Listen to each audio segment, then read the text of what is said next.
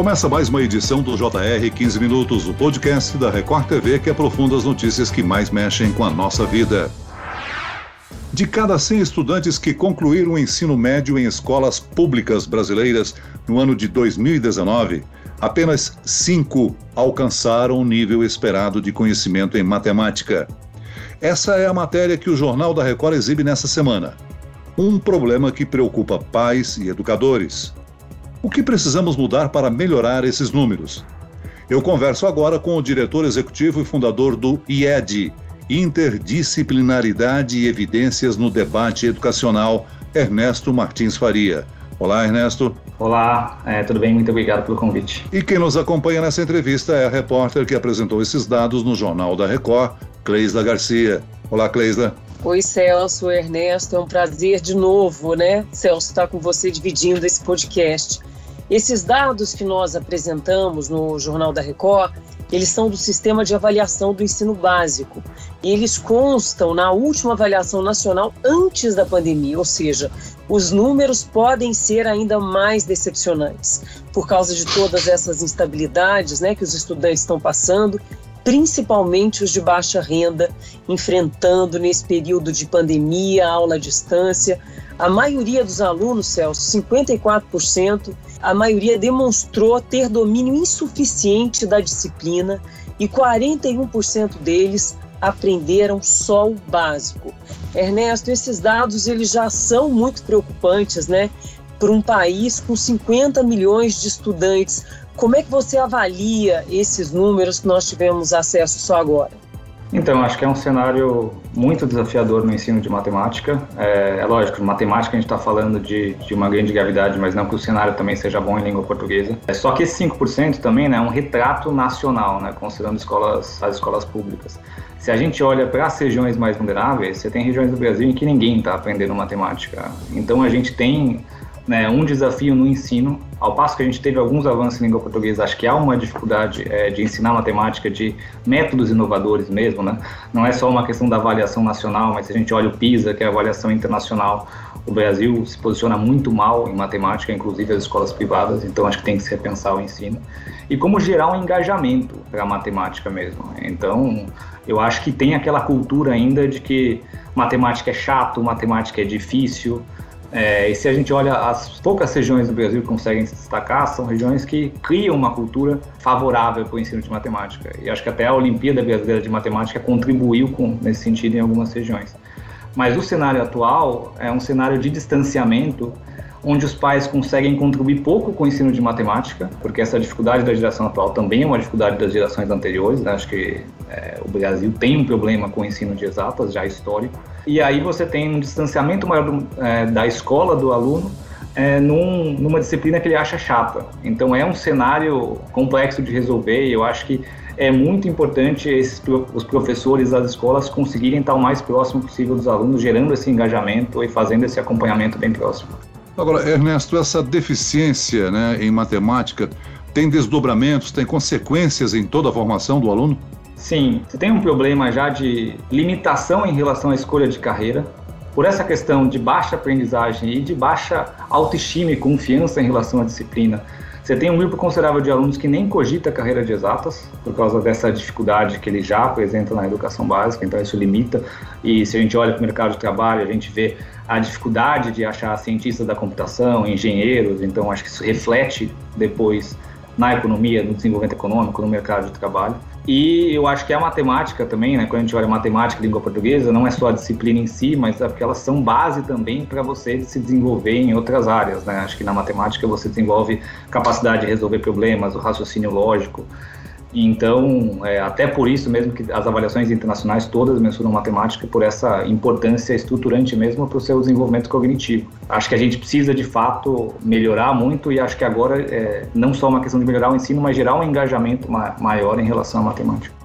Ernesto, e eu acho que isso que você está falando faz muito sentido, porque esse engajamento ele evita a evasão e, e, hoje o principal desafio, além da questão desse rendimento insatisfatório, né? Hoje a grande preocupação é a evasão, não é isso? Sim, eu acho que essa é a, falando pelo IED mesmo, é o que a gente mais tem pensado no dia a dia, de como ajudar as redes de ensino a monitorar, acompanhar é, a aprendizagem dos alunos e o, é, a participação deles no sistema educacional, seja à distância, seja no ensino híbrido ou no ensino presencial mais limitado, né, com poucas presenças na escola. É, e eu acho que o risco é muito grande, porque você tem uma crise econômica, você tem um, é, um baixo engajamento em relação a algumas disciplinas, pais que conseguem acompanhar pouco também por causa da crise econômica. Então, eu acho que a gente pode falar de, de voltar em, em indicadores de atendimento escolar de 10, 15 anos atrás. É um cenário bem bem complexo, então é, eu acho que monitorar a evasão é muito importante. E aí passa por as redes de ensino fazerem avaliações, mesmo que sejam à distância, e terem esse contato próximo com os alunos. Ernesto, o fechamento das escolas é algo sem precedentes, né? É possível avaliar os danos à educação de uma maneira geral? Então, acho que tem, acho que a gente tem várias pesquisas que foram feitas nesse período, né, em relação tanto em relação ao processo de atuação dos professores, é, como os pais estão percebendo e tal. Então a gente já tem alguma noção de alguns aspectos. Então acho que tem esse processo que é algumas medidas que a gente já tem é, em relação a esse cenário. Então de maior evasão, de menor, é, de um distanciamento maior dos alunos. Em relação à aprendizagem mesmo, a gente precisa fazer uma avaliação diagnóstica consistente na volta total dos alunos, para entender um pouco de qual que é o tamanho da defasagem de aprendizado. Certamente ela é grande, mas o tamanho ainda, a gente precisa de uma avaliação diagnóstica consistente para ter uma medida boa.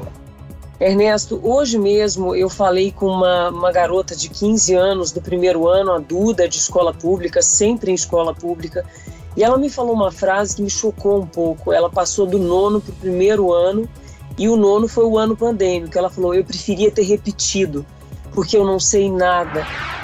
E você acha que tem gente que passa de ano sem condições de passar? Acho. Nossa, muitos amigos meus passaram e eu acho que não deviam. Para você, o nono ano, você aprendeu muito ou quase nada? Quase nada. Eu falei para minha mãe no começo, no começo não, no final do ano passado, eu disse para ela, mãe, cara, se eu pudesse, eu repetiria esse ano. Por quê? Porque no nono ano você aprende as coisas que você mais vai usar. Uhum. No nono ano são as matérias mais importantes e eu não aprendi nada disso porque eu não tive nenhum apoio dos meus professores. Agora, você acha que você tem condições, com o estudo que você tem hoje, de passar na universidade pública? Não. Para seguir o meu sonho, não. Se eu quiser realmente fazer o que eu gosto, não. Quer dizer, é, o tamanho desse rombo a gente já vai ter que absorver e começar a pensar a partir de agora, não é isso, Ernesto? Porque é, é incalculável, né? O estrago é quase incalculável. Sim, é, e eu acho que tem algumas, em algumas etapas especificamente é mais problemático, né? Por exemplo, acho que tem vários estudos que mostram a importância da educação infantil, seja em desenvolvimento motor, cognitivo, habilidade social. É, eu acho que né, não ter uma educação infantil, por exemplo, nesse período, né, acho que ela está funcionando, né, está muito ainda na mão dos pais. Né, é, eu acho que é que é um cenário complexo. É, e eu acho que da aprendizagem também, porque a gente não tem até até por essas habilidades é, socioemocionais mesmo, assim, essa proatividade, autonomia, cultura de estudar sozinho, não está presente em muitos alunos. Então, o nível de aprendizagem está caindo muito nesse período. Então, o que a gente precisa de fato é ter avaliações diagnósticas boas na volta, eu acho que até a distância, eu acho que tem redes que têm se organizado para, via Google Forms, né, questionários online, já ter um diagnóstico é, mais ou menos preciso em relação à situação atual. E aí eu acho que fazer, né, acho que trabalhar mais a fundo e principalmente as redes se organizarem em quais são habilidades essenciais. Você tocou no assunto da reprovação, né, acho que assim, tem uma questão de, da sinalização e o estigma que isso pode causar. Então, mesmo o período atual sendo de baixa aprendizagem, a gente não pode olhar como a reprovação sendo um bom modelo, pelos, pelos, impactos, é, pelos impactos que tem de médio e longo prazo. Ô Ernesto, em virtude da pandemia, muitos alunos tiveram dificuldade de desenvolver o conhecimento através do online, muitos abandonaram os estudos e não querem voltar às salas de aula, né? Qual o processo para trazê-los de volta às salas de aula? Eu acho que primeiro tem que estar perto e entender é, o contexto de vida desse aluno. Então, eu acho que a criança em si, o jovem em si, não é só aluno, ela é uma pessoa que tem questões que ela está vivendo dentro da família dela, é, do que ela está sentindo. É, então, acho que é muito importante ter esse acompanhamento próximo. Eu acho que tem uma lógica que funciona bem em algumas escolas públicas com bons resultados, que é o professor tutor, né? Que ele é responsável por alguns alunos, não só pela aprendizagem, mas por fazer esse acompanhamento. Esse modelo, eu acho que vale à distância também. Então, não tem que ser um acompanhamento olhando só se aquele aluno fez a atividade que foi pedido ou não.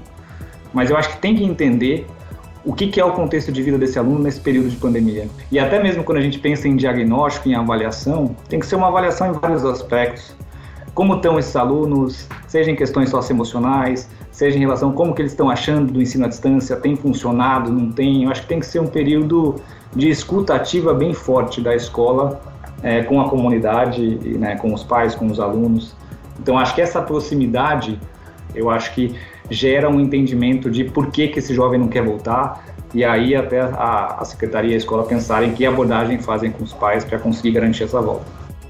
Agora, Ernesto, além dessa questão da proximidade, né, que se descreveu tão bem, a gente percebe que, que nessa geração Covid, é, outras coisas vão ter que mudar. Que esse mundo híbrido veio mesmo para ficar. A gente está tendo, eu e o Celso conversamos agora sobre isso. Quer dizer, é um modelo. A gente achou que a pandemia ia passar mais rápido, que as coisas iam só avançar e não é isso que a gente vê. Essa escola ela vai ter que se modernizar de uma forma ou de outra. É, o que, que você pensa sobre isso, Ernesto? Então, sim, eu acho que teve um período ali durante a pandemia que a gente ficou como como que o sistema educacional deveria se reestruturar para a volta. Eu acho que essa discussão ela se mostrou que está longe de ser a, a única e talvez até a mais importante, porque essa volta, né, que a gente achava que poderia ser em alguns meses, se mostrou ser, ser muito mais longa, né, esse processo de pandemia se mostrou ser muito mais longo do que a gente imaginava. E aí o ensino precisa ser reestruturado. Como que se faz gestão de pessoas à distância, como se forma professores à distância e novas habilidades que eles precisam ter, né? então em relação ao uso de tecnologia, ensino mediado por tecnologia. É, então é um sistema novo, né? Eu acho que a gente tem, é, acho que o cenário atual mostra que ele vai perdurar certamente todo é, todo ano de 2021 e talvez é, ainda perdure alguns anos. Então a gente precisa avançar em como fazer um bom modelo de ensino, pelo menos híbrido, né? Acho que essa realidade de atividades à distância ela vai seguir por um é, por um bom tempo. Ernesto, você salientou aí a importância da matemática para o mercado futuro de trabalho, né? A tecnologia está cada vez mais presente, mudando funções, mudando atividades, e o profissional que pretende alcançar um mercado de trabalho tem que ter competência e habilidade em matemática, né? Sim, é, eu acho que é importante né, ter um desenvolvimento dos alunos que permitam, de fato, eles fazerem escolha. Eu acho que me incomoda muito que o processo de escolha de muitos alunos seja eu, eu vou um pouco melhor em língua portuguesa, em texto, então eu vou para essas carreiras, ou eu vou um pouco melhor em matemática e vou. Eu acho que a gente tem que ter um desenvolvimento que gere escolha. Mas a gente tem lacunas importantes no Brasil em áreas exatas. Que nem eu falei, engenharia e ciência da computação são duas áreas que a gente tem é, poucos formados qualificados. Então, o desenvolvimento do país passa por ter né, pessoas bem formadas nessas áreas. E, e, aí eu acho que a educação básica é, é o grande gargalo. A gente está, né, quando a gente fala de 5% com aprendizado adequado na escola pública, a gente a parte de um leque de alunos que tem uma mínima condição para ir para uma carreira de ensino superior e ter uma, um, um, bom desenvolvimento é, já é pequeno, né? Então a gente precisa de fato melhorar esses índices na educação básica para a gente conseguir ter formados nessas áreas. Muito bem, nós chegamos ao fim desta edição do 15 Minutos. Agradeço a participação do diretor executivo e fundador do IED, Interdisciplinaridade e Evidências no Debate Educacional, Ernesto Martins Faria. Obrigado, Ernesto. Muito obrigado. E agradeço a presença da repórter da Record TV, Cleisla Garcia. Eu que te agradeço, Celso. Sempre um prazer. Até mais. Esse podcast contou com a produção de Homero Augusto e dos estagiários David Bezerra e Larissa Silva. Sonoplastia de Pedro Angeli. Coordenação de conteúdo Camila Moraes e Luciana Bergamo. Direção de conteúdo Tiago Contreira. E eu, Celso Freitas, te aguardo no próximo episódio. Até amanhã.